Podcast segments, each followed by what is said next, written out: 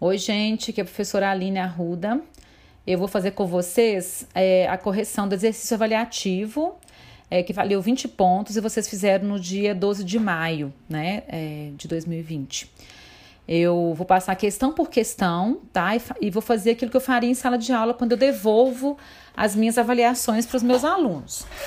Sugiro então que vocês peguem, abram o arquivo da prova de vocês e acompanhem junto comigo, tá? É, na questão 1, é uma questão fechada, né? Sobre o texto, ela não volta na quinta. Espero que vocês tenham gostado do texto da revista Piauí sobre a diarista, né, Sandra? Acho que dá pra gente conhecer a realidade é, de uma pessoa como ela, acho bem interessante. É, e a resposta correta é a letra C. Né? Eu até explico aí, se você abrir sua prova, você vai ver a, a explicação da resposta correta, né? Que o uso do onde na frase é, onde praticamente morava está correto, porque ele retoma é, no texto o termo casa, que é um lugar fixo, concreto. Então, o autor ele usou certinho é, o o conectivo, o pronome relativo onde. Muita gente está usando errado ainda. Ele só pode ser usado nesse caso que, que o Tiago Coelho usou, que é retomando ideia de lugar fixo, concreto, né? Como é o caso aqui da, é, da casa, né? Da, onde ela morava. É, na questão 2, a resposta correta é empregada, tá? É a única palavra aí dessas todas nas alternativas que o Tiago Coelho não usa para se referir a Sandra ou a outra pessoa do texto, né? É, ele, ele não usa isso. É, na, na, questão 3, o terceiro parágrafo, é, pois vem do trabalho principal, parará, parará, o conectivo destacado pois poderia ser substituído pelo porquê, sem prejuízo nenhum, é verdadeiro essa, né? Os dois são explicativos, então tudo bem, pois com porquê neste caso. Questão 4 é falsa, né? Diz aí que na frase retirada é, é, o como aí é, tem sentido de comparação, né? E não é, é o sentido de conformidade, tanto que mentalmente eu posso substituí-lo por conforme, que vai dar certinho. Na questão 5, sobre a intertextualidade, a resposta correta é ao fazer a entrevista com a Sandra, letra B, né? O autor do texto, Tiago Coelho, insere intertexto em seu texto, citações, entrevistado ou alusões de sua vida. Sim, o que o Tiago faz o tempo inteiro no texto dele é esses intertextos com a entrevista que ele fez com a Sandra, tá? Questão 6, aí começam as questões abertas, né? Começam as questões abertas e eu tive que. Eu corrigi e coloquei. Quando a pessoa errou, neste caso, eu é, é, coloquei no comentário qual seria a resposta correta. Então, por favor, olhem aí direitinho que vocês verão. Quando a pessoa acertou, eu coloquei correto e lancei a nota 1 para ela, que é o que valia a questão 6 e as próximas que se seguem aí, depois dela. Neste caso, quando você substitui é, fonte, a principal fonte de renda, quando você coloca tudo no plural, as principais fontes de renda, você obrigatoriamente tem que colocar o verbo no plural. E o verbo vem tem, no plural ele leva acento. Muita gente errou isso. Eu peço que, por favor, vocês é, é, levem isso a sério, né? Não errem mais. Eu até coloquei no quadro na aula presencial o credê lever, né? Que são aqueles que dobram o é, crer, dar, ver e ler, e não levam acento. E os outros que são o vir e o ter, por exemplo, que no plural levam acento. Então, elas vêm é, tem acento. Ela vem, não tem, elas vêm, tem. Ele tem, não tem acento, eles têm, o tem tem acento. Então aí, quem colocou vem com acento circunflexo, acertou. Quem não colocou, errou. A questão 7 era para substituir trabalho por empresa, o substantivo que está na frase. Quando eu peço para você reescrever o trecho, como eu fiz nessas questões, nas seis, nas sete, nas que virão, é, você, eu estou querendo que vocês consertem aquilo que vocês estavam errando bastante nos textos de vocês e que nós treinamos aquelas questões de gramática, né?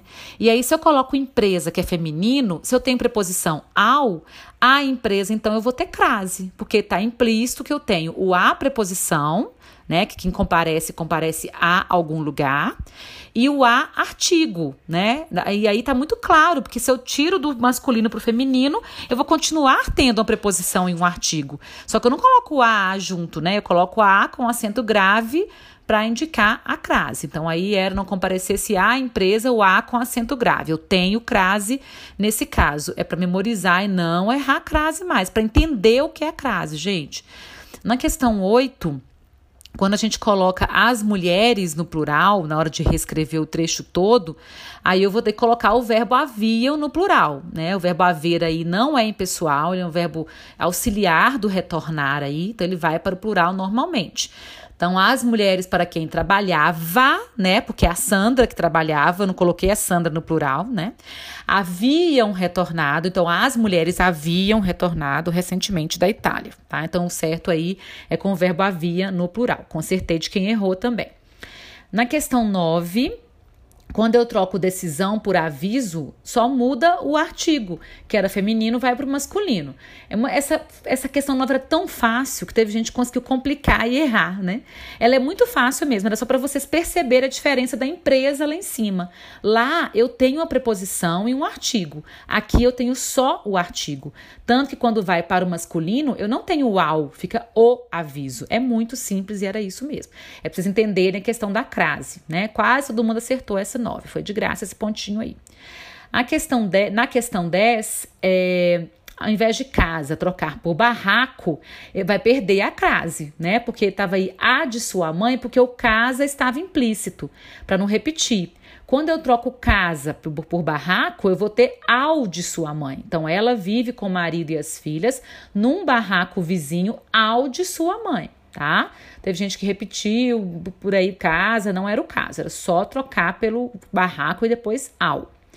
Questão 11, muita gente errou, acho que foi a questão que quase todo mundo errou ou pelo menos perdeu algum pontinho. Eu pedi para vocês analisarem a aceitabilidade, a intencionalidade e a situacionalidade do texto do exercício, né? Ela, ela não volta na quinta reportagem, é, o artigo, reportagem do Tiago Coelho, da revista Piauí. É, Neste caso, o que aconteceu? Muita gente esqueceu ou né, não estudou aí, tinha os slides para consultar, enfim, né, não se atentou para o conceito dos elementos da textualidade. E aí também não tinha como acertar mesmo, né? A pessoa parafraseou né, o texto. Quando eu digo parafrasear, estou dizendo que a pessoa disse a mesma coisa com as palavras dela, né? E não era o caso. Então tinha que comentar um por um. De preferência, não comentar em tópicos. Pensem que nas provas abertas, gente, qualquer disciplina, o melhor é você fazer um parágrafo argumentativo sempre. Quer dizer, fazer um parágrafo organizado sempre, né? Nem sempre argumentativo. Nesse caso, nem precisava de argumentar. Um parágrafo expositivo, nesse caso aqui, respondendo a pergunta do professor, né? No caso, eu, mas poderia ser outro, outra disciplina, outro professor. Sempre faça um texto completo, introduz desenvolva e conclua. Tem gente que responde como se estivesse conversando. Não é assim, né? É uma, uma prova, é um texto formal, é um exercício avaliativo, vale ponto. A situação aqui é de sala de aula, é formal, tá? Então, tinha que comentar de todos eles explicitamente, porque teve gente que comentou, mas não explicitou. A aceitabilidade primeiro, né? É, a ordem aqui do enunciado. O, a, a, aliás, vou inverter um pouquinho. A intencionalidade do, do autor, ele é um jornalista, né, de uma revista de circulação nacional, mensal, para quem não sabe que é o Piauí, e ele tem uma intenção de comunicar aquele texto de uma forma clara, coerente, coesa, ele consegue isso, né, todo mundo acho que entendeu o texto, e ele tem, tem também a intenção de abordar um assunto atual, que é a pandemia, através do exemplo de uma diarista, né, então a intenção dele é atingir o cidadão brasileiro, leitor da revista, com um caso cotidiano dessa pandemia, mesmo que a pessoa que, seja, que vá ler não seja daquela realidade da Sandra, é, é, um, é um leitor brasileiro como ela, né? Mesmo que de classe social diferente, né? É, é um, um leitor de profissão diferente, enfim, é um leitor que é, nesse momento vai, pode se interessar por esse, por esse assunto, né? Então a intenção dele é essa: é trazer um relato de uma realidade provavelmente diferente da dos seus leitores, né? Porque o leitor da revista Piauí é um leitor de, uma classe média, classe média alta, né? de, de escolarizados, etc. A intenção dele é essa, então. A aceitabilidade passa também pela coesão e pela coerência, passa pela clareza do texto. O leitor, então, né, aceita esse texto, quer dizer, entende a intenção do Tiago, acho que é perfeita a intenção e a aceitação aí neste caso, né? E o leitor se identifica, que também era uma intenção, provavelmente, do Tiago Coelho. Sou brasileiro, olha como é que tá a empregada doméstica, né? Então, a intenção também é que ele se identifique, que ele se torne um leitor crítico. Então, a aceitabilidade e a intencionalidade passam por aí. A situacionalidade passa pelo contexto em que o texto é produzido. Aqui vocês podem explorar o veículo, como eu falei, a revista, podem explorar, como a maioria que acertou fez, o contexto contemporâneo, atual da pandemia. Então, o texto hoje ele é muito interessante, pode ser que daqui a um ano ele não seja mais, espero né, que a gente tenha passado por isso numa boa. É, então, a situação é o contexto. De comentar aqui o contexto em que o texto é produzido e, como é uma revista mensal, né, é de maio, em maio ainda o texto então é atual. Né? Nós ainda estamos vivendo a quarentena, vários diaristas estão vivendo o que a Sandra está vivendo. É, então, te comentar um por um, tá? No, na última questão, questão 12 era um parágrafo argumentativo, como vários que nós fizemos em sala, como aqueles que inclusive a gente fez valendo ponto, né, aqueles cinco pontos lá, que estão lançados lá no, no Conecta, no meu IFMG. E eu também já lancei no meu IFMG a nota deste exercício valendo 20, tá?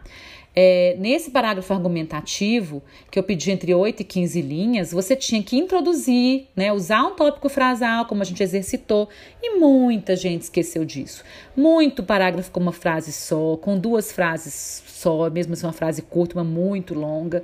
Então tem muito problema ainda de estruturação, de organização das ideias no texto.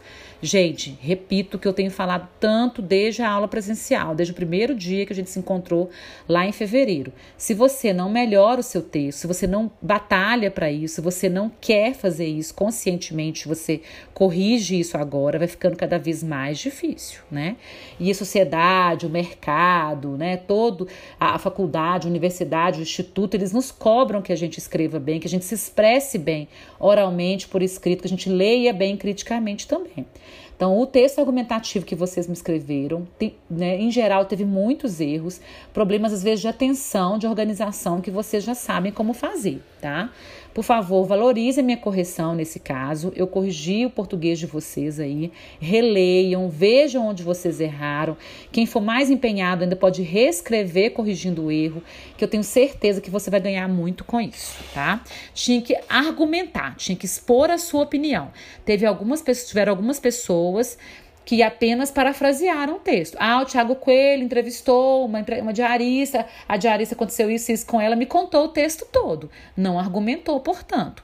A argumentação é expor o ponto de vista, tá?